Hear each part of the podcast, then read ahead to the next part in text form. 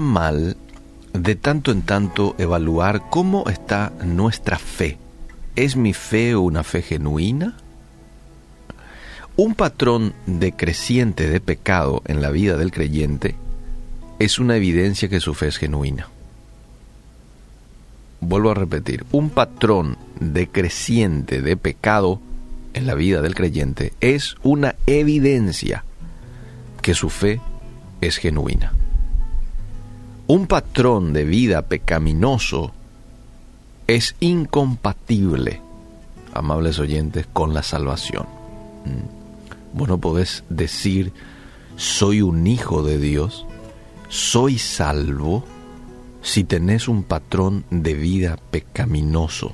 Hay una práctica de pecado. Si vos podés continuar en el mismo patrón pecaminoso después de haber sido salvo del pecado, entonces eso significaría que la salvación no ha sido eficaz.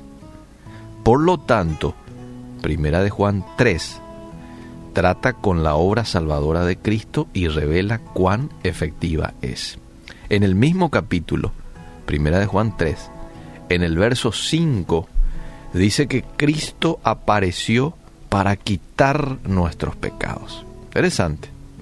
Dice, quitar nuestros pecados.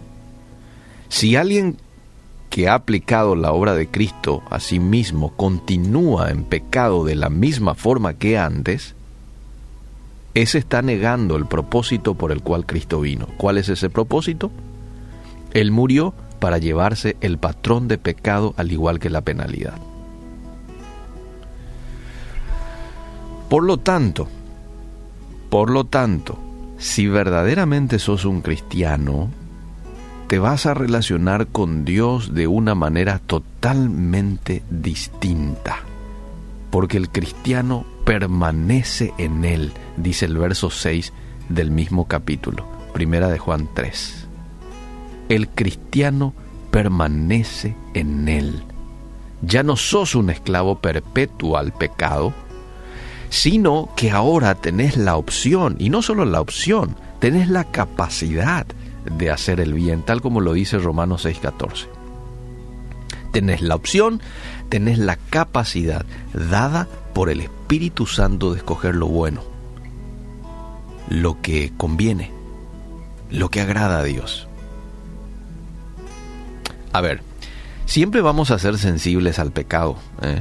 Romanos 7, siempre. Sin embargo, debido a que Cristo vive en mí, en vos, tu lucha, mi lucha, disminuirá al paso de los años y el patrón de pecado se volverá cada vez menor en tu vida.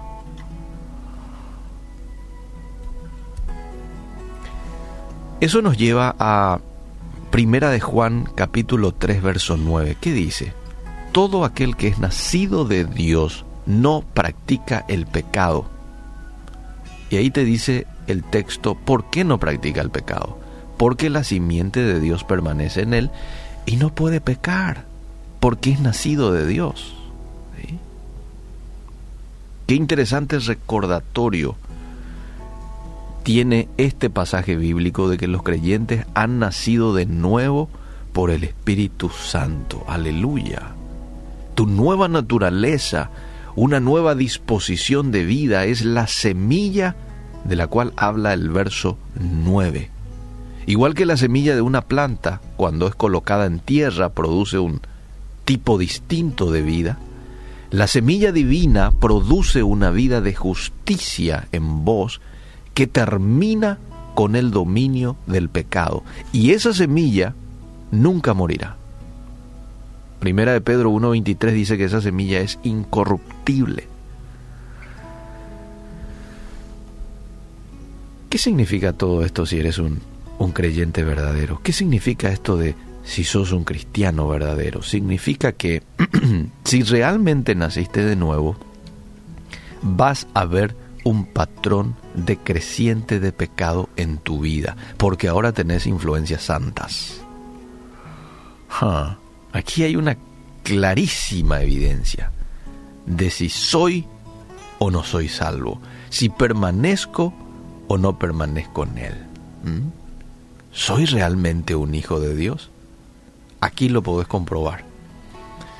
Si ves un patrón decreciente de pecado en tu vida, es porque realmente naciste de nuevo.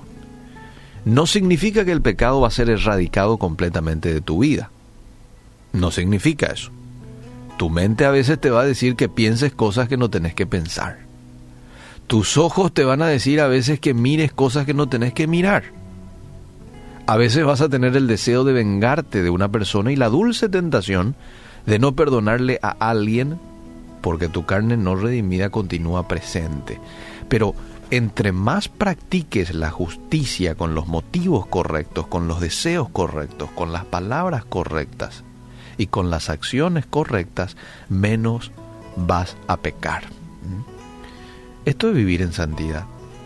Y de pronto si uno, por algún descuido, peca, y bueno, abogado tenemos en Cristo, podemos ir junto al abogado, pedir perdón, y dice la Biblia que el que confiesa sus pecados y se aparta, esa persona alcanzará misericordia. Esa es una persona, eh, eh, eso es un, caso distinto.